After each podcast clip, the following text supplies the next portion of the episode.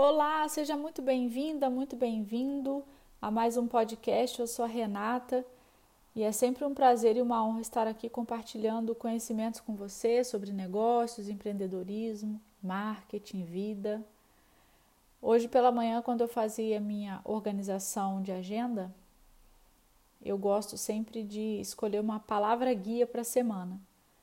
E eu tenho um oráculo que chama Oráculo do Pão ele apresenta ali algumas, algumas cartas e saiu coragem. É, eu até fiz um, um registro sobre isso hoje de manhã. Que a coragem, por muito, muito tempo, ficou escondida sob a armadura dos guerreiros. E aí foi conhecida muito também pela pela forma de, assim, a interpretação, né? De vai, é, tá com medo, vai com medo mesmo. Como se coragem, coragem para ir, né? Fosse vinculada ao medo. Então, o contrário de medo é a coragem. Mas estudando filosofia, que é uma coisa que me ajuda muito a ampliar a minha percepção pela vida, eu descobri que coragem é agir com o coração. A palavra coragem vem de cuore, coração mesmo. Então, quando a gente age com coragem, nós estamos agindo com o coração. E o coração, que também muitas vezes é ligado ao sentimentalismo, as coisas mais frágeis, pelo contrário, é de onde parte a razão, porque o coração é uma verdadeira bússola. Ele que indica a região, o destino, a direção para onde você deve ir.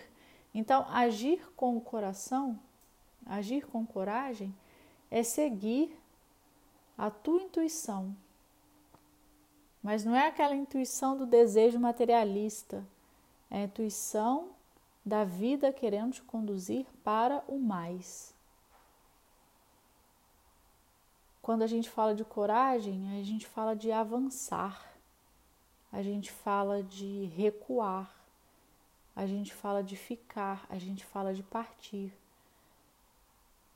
Então, nós falamos de postura, a postura da coragem, que vê o cenário e consegue tomar as melhores decisões com o coração.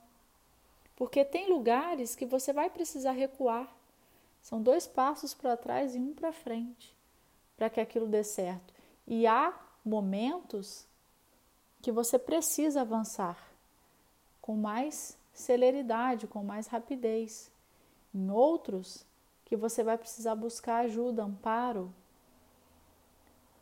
Então, é é essa visão do cenário e o que fazer a partir do que eu vejo, sendo que o que eu vejo é o que eu sinto com o meu coração, essa grande bússola.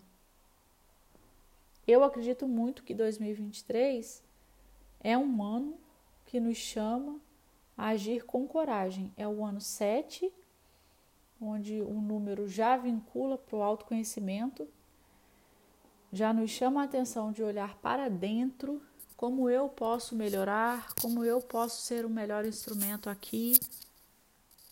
Então, nada melhor que vincular isso e agir com coragem.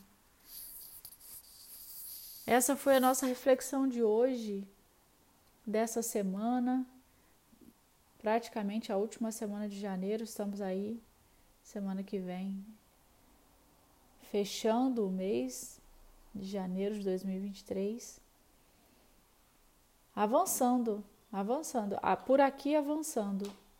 Espero que por aí também, que você esteja dando passos seguros e firmes em direção à sua vida dos sonhos, aquele lugar tão desejado. Um beijo, fiquem com Deus, até a próxima.